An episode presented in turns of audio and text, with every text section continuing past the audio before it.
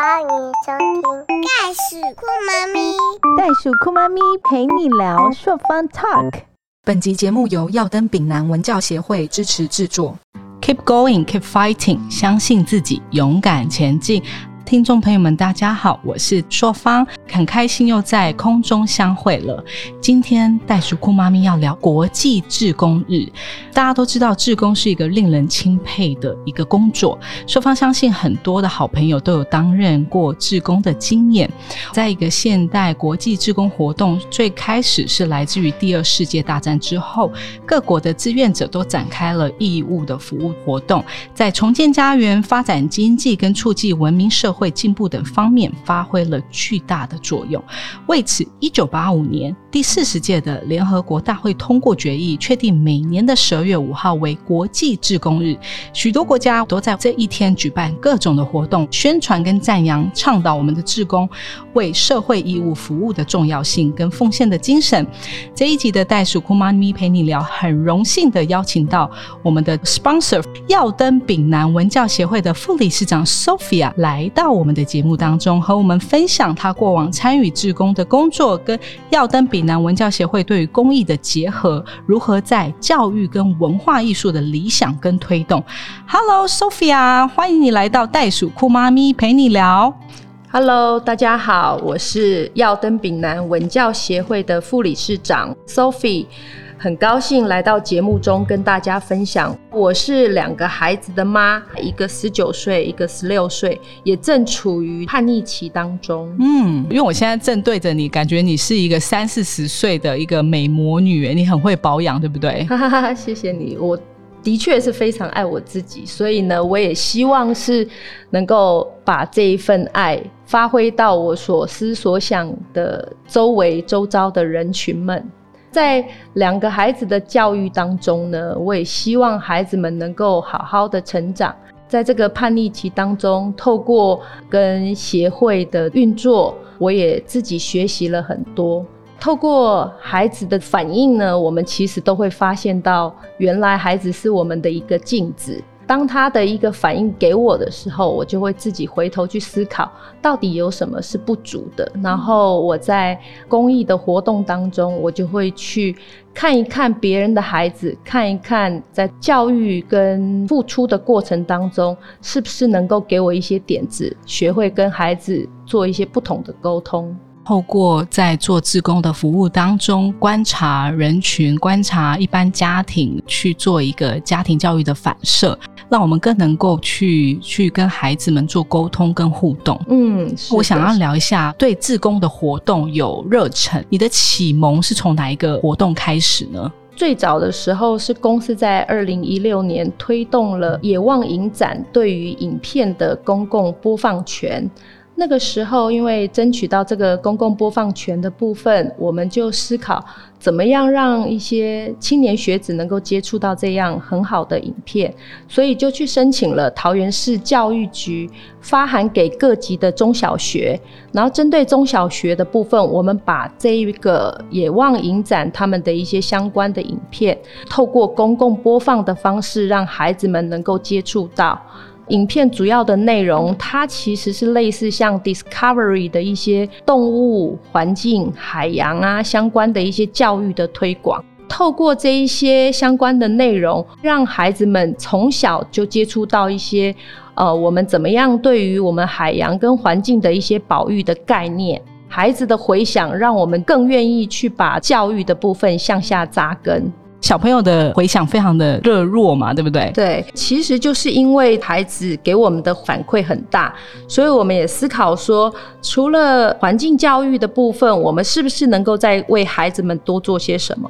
那因此我们在呃前两年，我们也引进了玻璃娃娃的影片，那它是针对于生命教育的内容的部分，嗯，那让我们针对环境跟生命教育都有不同的内容可以跟孩子们分享。是理事长跟副理事长将这些想法跟这些公益的概念注入到我们现在即将要做的事情。野望影展这个部分出发，我们其实还加入了福伦社的活动。嗯那我们主要是在巴德扬德福伦社以及创意福伦社里头去参与一些社会公益的相关活动。福伦社主要的标语是“超我服务”，就是透过服务的过程，能够让自己更多的成长，服务最多，获利最丰，所以其实收获最多的还是自己。一般人对福人的社的印象就是必须要有一定的程度才可以去参加，是这样吗？呃，其实不然，像福伦社里头，其实它除了企业主之外，也有很多各行各业的一些参与者。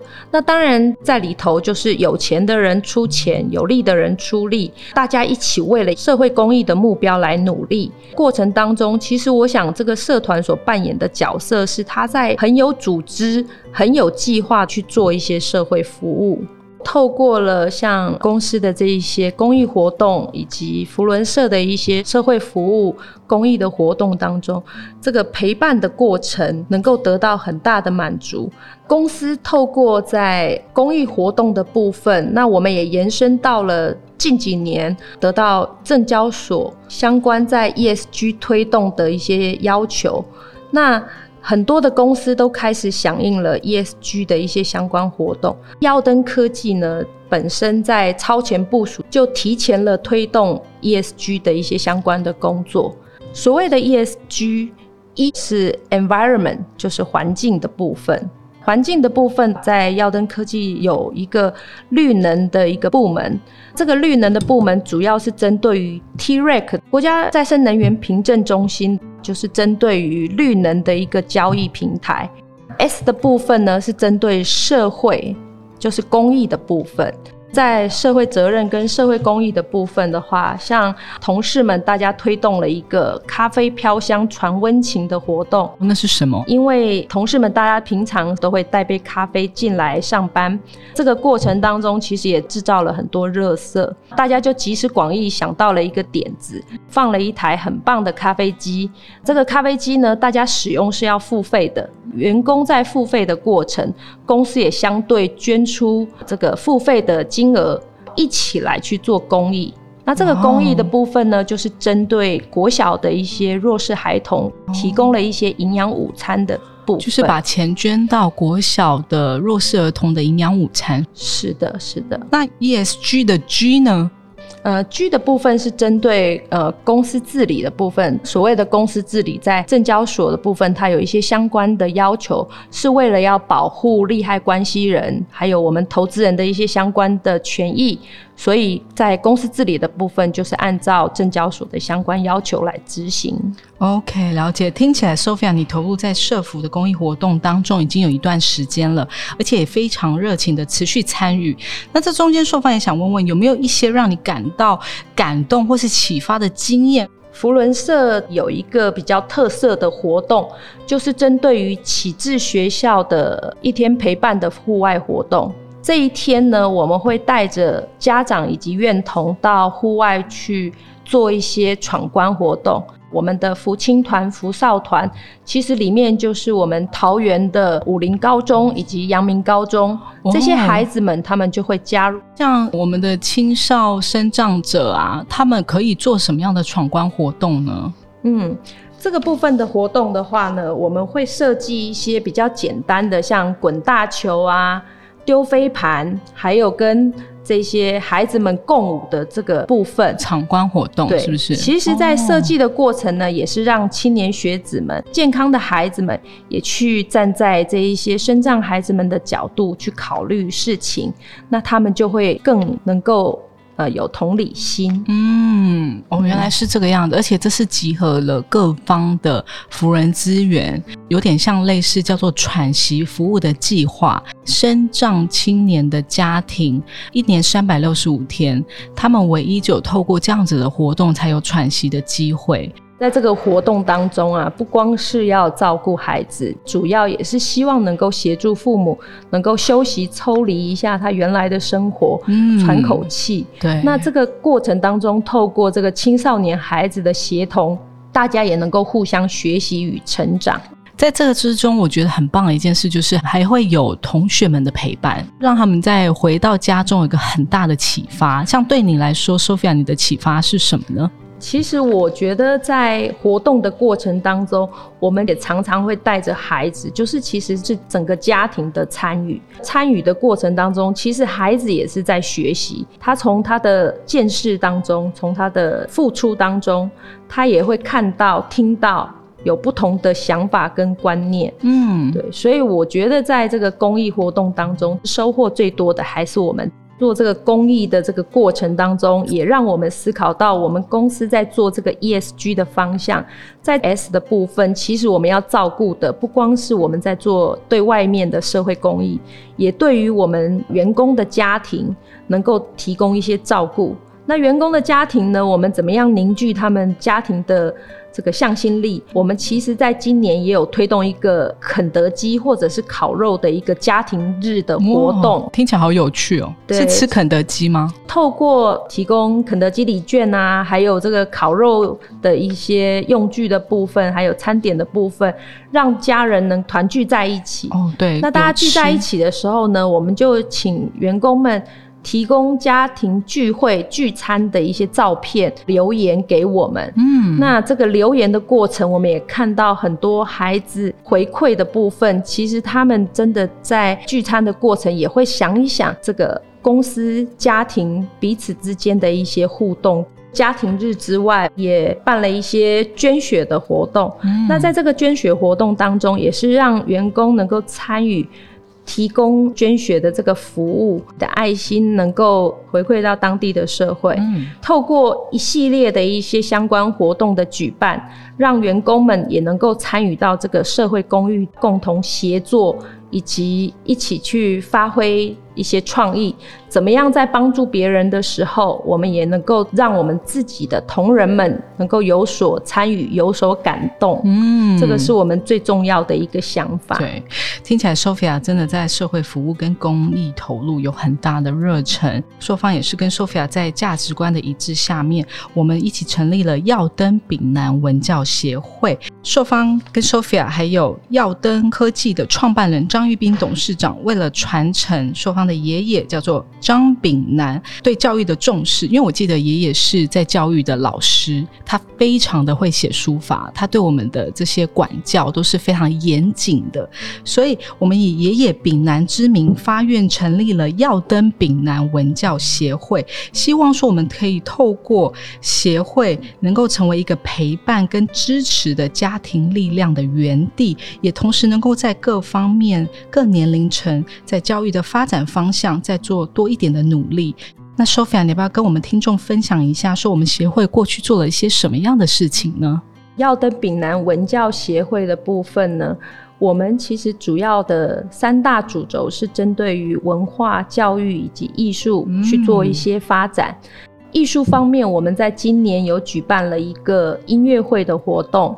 巴洛克独奏家的乐团，那这个乐团他今年有邀请了一个法国的音乐家在台湾演出。我们希望能够借由这样的音乐，能够洗涤我们会员们的心灵。透过音乐，我想可以让大家的心灵能够更平静安定。除了这个音乐欣赏的活动之外呢？我们其实有赞助了一位青年音乐大使奖学金。嗯，那这个位青年音乐大使是我们台湾的学生。那因为呃，他申请到了纽约的一个音乐学院，所以我们希望能够呃支持他的一些音乐学习的活动。未来呢，也可以把他的学习之路分享给我们的社会广大的大众们，或者一些音乐学习的路上需要力量的一些学子们。嗯，这样听起来真的很棒。现在的人其实，在生活的压力上。或者是呃，在呃家庭当中所担任的角色，多多少少都有一些生活的压力，需要一些周遭的一些不同的调剂平衡。艺术当然有很多的方向，比如说绘画啦、呃，除了音乐、雕刻啦，各方各面都可以是艺术。嗯但我们为什么是选择音乐的部分？透过音乐对人的情绪平静上是很有帮助的。嗯那我们希望能够透过音乐的部分，让大家的生活压力能够稍稍放缓，步调的部分能够稍微慢下来。参加一个协会，你可以体会到帮助人的一个过程，可以疗愈自己的身心，可以为自己家中的孩子去陪伴他，可以一路的支持他，让他在未来的这些职涯的生活的选择，也是一个很棒的一个教育的过程。今年因为疫情的关系，要登北南文教协会也是透过了很多方，不管是医院也好，或是早疗儿童，也是捐赠了很多的公益的口罩跟这些防疫的这些设备。透过艺术、音乐跟文化，我们希望能够把这些呃植入到家庭当中，对，能够让好的亲子互动跟亲子关系变成家庭一个支持的力量，让我们周遭的人能够更有一个善的循环。我们的愿景跟使命就是携手共好，爱始于家庭，Love begins at family。所以耀登的网站才会是 Alden's Family。一年很快又过去了，二零二二年即将到来。听到 Sophia 分享去年协会在做的事情，我想想听众朋友应该也会很期待协会二零二二年的展望及规划。你要不要跟我们分享一下？今年因为是疫情的关系，所以没有办法举办很多的活动。参与的人里头，我们只有一场音乐会的部分能够让大家聚在一起。希望就是明年因为疫情能够放缓，那我们大家也可以有更多互动的机会，能够一起做公益。在过程当中，也能够让大家有更多的学习机会。嗯所以，我们一样也是在我们文化、教育、艺术三大主轴当中，去规划一系列的一些教育活动，或者是艺术赏析的一些活动。嗯，了解。其实我们还有一个国际教育推广主委 Dr. CJ，他在从事教育这一方面已经三十年了，他未来也会在协会去做一些不同的推广。那像什么样的人可以参加协会呢？我们学会需要什么样的资源呢？协会所需要的是大家能够共同愿意参与跟支持，需要大家有钱出钱，有力出力。那这个过程当中，有钱就是针对像企业主自己行有余力的人，你愿意奉献，不管多或少，我们大家都是非常欢迎的。对，那有愿意出力的人，像我们也欢迎很多的志工，都希望大家尽量多多加入。那这样子的话，就可以让协会的活动跟公益的行为能够更多的推广到社会各界。要怎么样去做捐款跟参与志工的这个动作呢？我们要透过什么样的平台？协会现在已经有自己的网站，在网站当中也有一些相关的资料可以参与到我们协会。那除了网站之外，我们也有 FB，也欢迎大家能够加入我们。所以其实我们有很多的管道。听到 Sophia 的分享，Sophia 也想在这边呼吁我们听众朋友们一起加入耀登丙南文教协会，为桃园的在地公益化活动推进一份心。那结束了，我想问一下 Sophia，你对勇敢女生有什么样的想法呢？你觉得他们的定义是什么？今天我很高兴能够透过 Podcast 的方式来去把自己的想法传达给社会大众，能够吸引更多有共识的朋友一起参加。那我对于勇敢女生，我觉得在我自己身上的实践是，我觉得呃自己能够独立自主，在这个生活的各个方方面面能够持续的成长跟学习，嗯就是一个勇敢女生的代表。对勇敢妈咪有什么样的想法吗？我觉得当了妈妈以后，我才可以认知到所谓“为母则强”这个概念。以前只要对自己负责，但是当了妈妈之后，要对孩子负责，照顾自己之外，又要照顾另外的两个不同的新的生命。从小要能够让他培养到大，甚至他能够独立自主。过程当中，我觉得不光是对孩子，对自己也是，大家都要共同学习。孩子就像自己的一面明镜，有时候会从孩子的一些反应当中看到自己，也要必须能够承认自己的不足，持续学习，才能够跟孩子们共同成长。嗯，太棒了。那您是今天第一次录 podcast 吗？很紧张吗？还是很有挑战性？是第一次参与这样子的 podcast 的录音，其实之前没有相关的经验，的确是有一些些紧张。不过我觉得蛮棒的，就是这是一个好的一个管道，让我们启动这个善的循环。That's right，在短短的时间内，我们认识了 Sophia 吕丽萍和耀登丙南文教协会过往在公益文化活动的投入，对公益跟环境教育的坚持。那再次谢谢我们 Sophia 来录制我们的 Podcast，跟分享她投身社团志工服务的心得。担任职工，愿意服务社会，这种不间断的服务精神与动力，令人佩服。福如果您喜欢今天的节目，请记得订阅袋鼠酷妈咪陪你聊，也欢迎您在节目下方留言，或到袋鼠酷妈咪陪你聊的粉丝专业与我们分享您的新视野，也可以谈谈你的收听感想，并且 #hashtag 袋鼠酷妈咪陪你聊，让更多人来一起关注哦。Keep going, keep fighting，相信自己，勇敢前进。谢谢 Sophia，那我们下次在空中相遇喽，拜拜，拜拜。